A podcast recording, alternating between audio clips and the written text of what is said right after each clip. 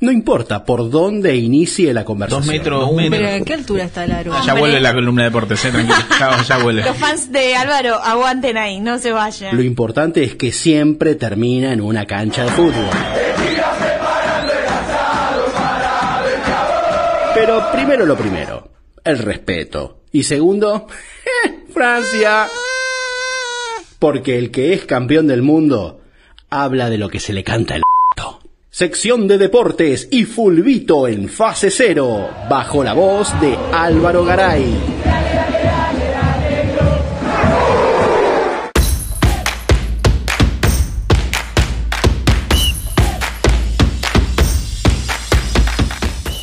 Sí, señores, escucharon bien. La columna más hermosa, mejor buscada y más profesional que hay en este podcast, que se llama Fase Cero, está en voz de quien les habla: el emperador, el CEO, el manager de su fucking vida, el catador de milanesas, el hombre que duerme la siesta para dormir temprano. Sí, soy yo, Álvaro Garay. ¿Algo para decir? Nada. ¿Dormís la siesta para dormir temprano? Sí, bebé. Pero, ¿cómo haces? Porque me levanto a las 6 de la mañana, voy a entrenar y a la tarde me duermo una siestita para dormir a las 10 de la noche. vuelta. Pero si te dormís la siesta, después te dormís tarde o no? No. No lo conocí. No te pasas ese fenómeno. No, no, no. ah, yo No, duermo siesta y es tipo merca, después no me duermo nunca Coincido, más. coincido. Sí, le suele pasar, pero para mí es porque se despertaron a las 11 de la mañana. A las 3 de la tarde. Te- Y amargo y retruco. Ok, papá. bueno, perfecto. Bueno, co- conclusión. eh, lo estamos grabando en el estudio de Chipán Contenido sobre Avenida Rivadavia. Esto queda a la altura del 2000, más o menos, en zona de Congreso, desde la ciudad de Buenos Aires, Argentina, para todo el país. El contenido lo pueden encontrar en Spotify, también en YouTube y eh, otras plataformas amigas. Señores y señoras, la columna habla de... el- ¿Se imaginaron algún día que eh, el fútbol detuviera la guerra al menos por un minuto? Jiménez, ¿te imaginaste esto? No. ¿No? Perfecto. Sí, ¿escucharon bien? Sucedió. Eh, esto detuvo la guerra, un partido de fútbol, al menos por un rato, ocurrió el 24 de diciembre de 1914, apenas a cinco meses de haber iniciado la Primera Guerra Mundial. Los registros históricos hablan de que en aquella playa, ya llegaremos a la ciudad, porque fue en Bélgica, eh, se cruzaron soldados franceses, alemanes y británicos en plena trinchera. Y, pero un partido de fútbol solo se disputó entre ingleses y alemanes. Recordemos que estaban, se enfrentaban dos bandos, el aliado, los aliados y, otros países más. Pero bueno, conclusión. Hoy vamos a hablar de fútbol y de ese fútbol que alguna vez detuvo eh, la guerra por al menos unas horas. Eh, se lo conoce también como la tregua de Navidad o la tregua de Nochebuena, según quien lo cuente, porque eh, imaginemos que son miles y miles de kilómetros eh, que pueden llegar a unir eh, dos países. En este caso, creo que estaban haciendo la frontera que, que unía Francia con, con Bélgica. Y estaban, había, si ma- toda esa frontera era plena trinchera. Y llegaba Navidad y entonces dijeron, che, bueno, ¿qué les parece si al menos por 24 horas nos, nos llamamos a, a la paz? Ese es el fuego. Ese es el fuego, exactamente. Y eh, en la jerga militar, en la jerga de la guerra, se lo conoce como también a este suceso como la primera batalla de Ypres, que es eh, el- en Bélgica, en la ciudad donde sucedió. Hoy se lo reconoce así. Eh, recordemos que la Primera Guerra Mundial fue uno de los conflictos bélicos más sangrientos de la historia, que dejó saldos de 10 millones de muertos, más de 20 millones de heridos y cerca de 8 millones de desaparecidos. Un combate que fue recordado por la cantidad de bajas que arrajó eh, allá por el principio del siglo XX. Pero volvamos a lo que nos, eh, nos, nos- con- nos reúne la, la columna, que es eh, lo bien que le hizo Huracán al mundo. Nada, mentira. Eso sería otro capítulo. Eh, estábamos hablando del día que el fútbol detuvo la guerra. Fue una serie eh, de cese al fuego no oficial, porque eso también hay que marcarlo. No es que dos países dijeron, che, vamos a, a frenar por Navidad.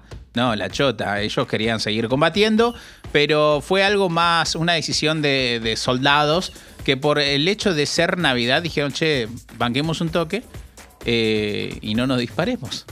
Y fue así que cuenta la historia que hubo un soldado, eh, un soldado que, que, tomó la iniciativa, que dijo, che, eh, vamos a hacer una cosa, vamos a juntar cigarrillos en un sombrero y vamos a ir a la trinchera rival para celebrar la Nochebuena. Y fue así como, ese fue el puntapié para decir, ah, pará, no, no, no estamos batallando. Pero no es oficial al mismo tiempo, era como una, una charla de vecinos que dijeron, che, ¿qué les parece si nos dejamos de tirar tiros? Del otro lado respondieron, sí, sí, sí, dale, dale. Y así apareció. Y en ese, en ese momento es donde aparece una pelota de fútbol y dicen, che, bueno, armen 11 allá, 11 acá y arrancamos eh, eh, el fulbito. Así que esa, así arranca la historia. Esto se dio eh, a, lo largo de, kilómetros de la playa que unen Francia y Bélgica, porque es el frente occidental, o sea, no, no es un solo hecho, no es en un solo lugar, sino en muchos kilómetros que reúnen estos dos países porque estaban en plena, eh, en plena guerra en el frente occidental.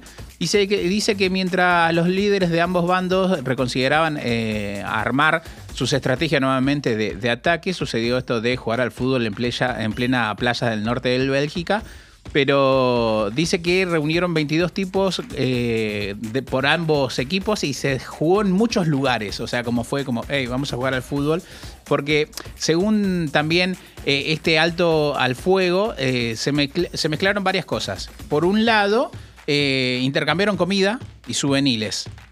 Todo esto en contexto de Navidad.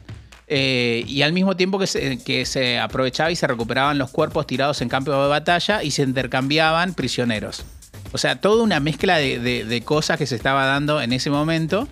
Eh, pero no funcionó muy bien a esto que llamaron Vive y Deja Vivir, que empezó a ser un, un leve registro también de lo cansado que estaban eh, los soldados de, de- de cagarse a tiro ya hace cinco meses que estaban en la misma situación. Y este fue uno de los primeros registros de, che, estoy, estamos cansados de esta situación, bajemos un poco eh, la intensidad y, y bueno, se llamó al cese al fuego. Según los registros militares, eh, se dejó por escrito que no estaba, no era de manera, como no- al no ser de manera formal, los militares de alto mando dejaron por escrito lo siguiente, que, se registran, eh, se pueden leer en los registros oficiales de, los servicios militares, que dice, queda terminantemente prohibido realizar algún intercambio de actividades con el enemigo en cualquier situación de cese al fuego ante, ante posibles situaciones de tregua. Caso contrario, serán penados con castigos mayores a quienes no acaten órdenes y se los juzgará como traidores a la nación por no defender la patria. O sea, los que estaban en, en- en la mejor posición de escalafones, o sea, lo los mayores, eh, eh, no sé, los jefes, los jerarcas, decían, no, sigan batallando. O sea, no nos interesa la tregua. Pero bueno, nada, hicieron caso omiso, pero lo tuvieron que dejar por sentado. Y fue así que también después de la guerra empezaron a aparecer muchos eh, diarios íntimos. eh, eh, eh, eh, vieron que en ese momento muchos soldados eh, dejaban escrito o mandaban cartas, entonces empezaron a, reunir mucha información y se llegaron a eh, se llegó a sostener esto que muchas veces se decía, che, ¿será verdad que en, en- medio de una guerra eh, se jugó al fútbol o se hizo una tregua así? Porque uno de ellos es el, el general del ejército británico, Sir Hart Smith Darien, gracias por mi inglés, comandante del segundo cuerpo, que emitió una orden que prohibía la comunicación amistosa con las tropas alemanas enemigas. O sea, Natacha, no, vaya- no vas a poder jugar más con los ingleses. Entonces, como no hay más amistad. Eh, y el dato curioso de esto también es que en ese mismo tiempo había un joven cabo, repito, había un joven cabo de apenas de 25 años, estamos hablando de la Primera Guerra Mundial, llamado Adolf Hitler, que integraba eh, la 16 Reserva de Infantería de Baviera del Estado de Alemania, que también se opuso a la tregua y no jugó. O sea, ya de chiquitito era botón. Y sí. O sea, esos sos botones de que nacés, ya está.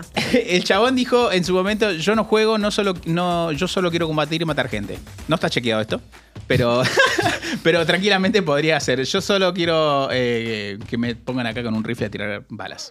Eh, obviamente esto no está chequeado, pero ya se hablaba de eh, que él salió a decir que no estaba de acuerdo con esa tregua.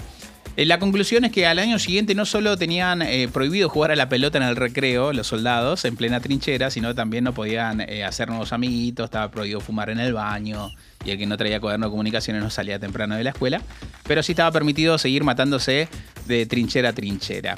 La pregunta es, eh, ¿pero qué pasó con los años siguientes? Eh, ¿Siguieron sucediendo fútbol? Porque recordemos que la guerra, la Primera Guerra Mundial dura cuatro años.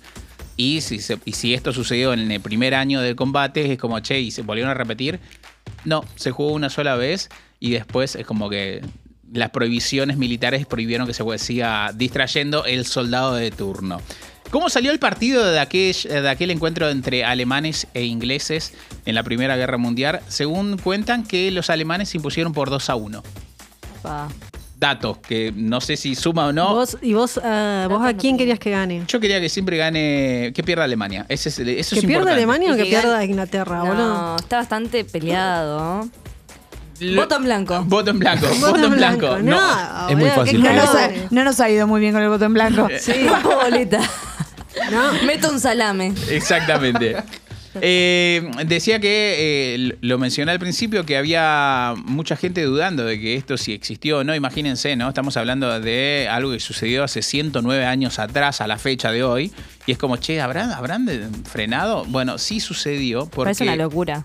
O sea, parece muy de ciencia ficción. Exactamente, de hecho hay muchos, muchos documentales, muchos, eh, mucha ficción eh, hablando de esto y lógicamente eh, la ficción aprovecha este pequeño detalle para hacer de lo suyo, ¿no?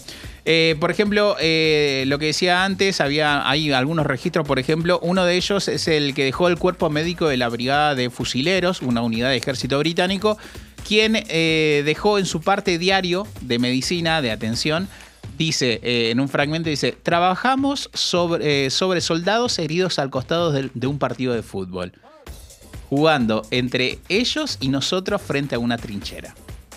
Ese es uno de los registros. Eh, otro de los registros dice que ellos hicieron un arco con unos sombreros extraños mientras que nosotros hacíamos lo mismo. No era sencillo jugar en un lugar congelado, imagínense, eh, no era playa como hoy se lo puede ver, pues, sino que era una zona de frío, eh, helado totalmente. Eh, pero eso no los detuvo, dice que mantuvieron las reglas del, fútbol particular, pero no hubo árbitro y que duró aproximadamente una hora. Eh, este encuentro lo dijo un teniente alemán llamado John Nienmann en una carta que, que se publicó en el diario ABC. Eh, sí, Cami. Me encanta que, o sea, no importa, o sea, más allá del discurso humanístico, que está buenísimo, eran pibes cansados de la guerra, amistad, pero no importa qué época, no importa qué circunstancias, no importa si te estás matando, o sea, los pibes nunca van a dejar de decir, ¿fulvito? Sí, Y solo podrán jugar a la pelota. claro. Sale, sale- ¿jugamos un Estoy toque? estigmatizando y estoy siendo un poco machirula, quizás sí. Sí, sí, quizás sí. ¿Y está bien? Sí, claro que sí está la bien. careteo. Ot- careteo. Otro de los registros que se reportó de- en la Primera Guerra Mundial es la del teniente Kurt Smith del Regimiento de Infantería de Sajonia número 134, que escribió, los ingleses sacaron un balón de fútbol de sus trincheras y muy pronto se produjo el juego, que era maravilloso, pero muy extraño. No Imagina. conocía, ¿eh? el, fu- no conocía el fútbol. No conocía el fútbol. Y eh, hay más, por ejemplo, eh, para ir terminando la columna, dice la entonces el coronel británico J.E.B. Shellis, quien registró en su diario eh, de Navidad, dice, fui invitado a jugar al fútbol entre sajones e ingleses el día de Año Nuevo. Pero decidí no asistir debido a mi investidura militar que no me lo demandaba. Lo mejor de todo igual es algo que no se puede ver, que es la cara que Álvaro hace, como si fuese un militar, tipo, como que frunce el ceño y se pone es derecho. Culo roto. Bueno, exactamente. claro. Después hay... hay- hay- Otro, otro insulto medio machirulo. Ay, ay, ay, hoy estoy. Hoy es que el mundial me dejó mal a mí. Hay, otro Mundial- registro también que eh, un grupo de escoceses se enfrentó a, a un escuadrón, a- al regimiento sajón número 133, que terminó un 4 a 1 el partido, eh, donde detallan que no utilizaron una pelota, pero sí utilizaron una lata de carne. Así que bueno, para, para ir cerrando, eh, la moraleja de esta columna es que si, eh, si ves chabones o chabonas jugándose a la pelota en la calle, en la plaza, en el recreo, en el laburo, no se asertiva, déjalo, correte, no molestes. Quizás esa gente está ahí para salvar al mundo y vos no lo sabes. ¿Sí? Te lo Sí. dice alguien que es campeón del mundo tres veces, papá. Claro. Tres veces salimos campeón del mundo. Así que bueno, espero que hayan disfrutado de la columna. Esta columna que habló del que un día el fútbol detuvo la guerra. Claro que sí, lo escuchaste aquí en Fase Cero.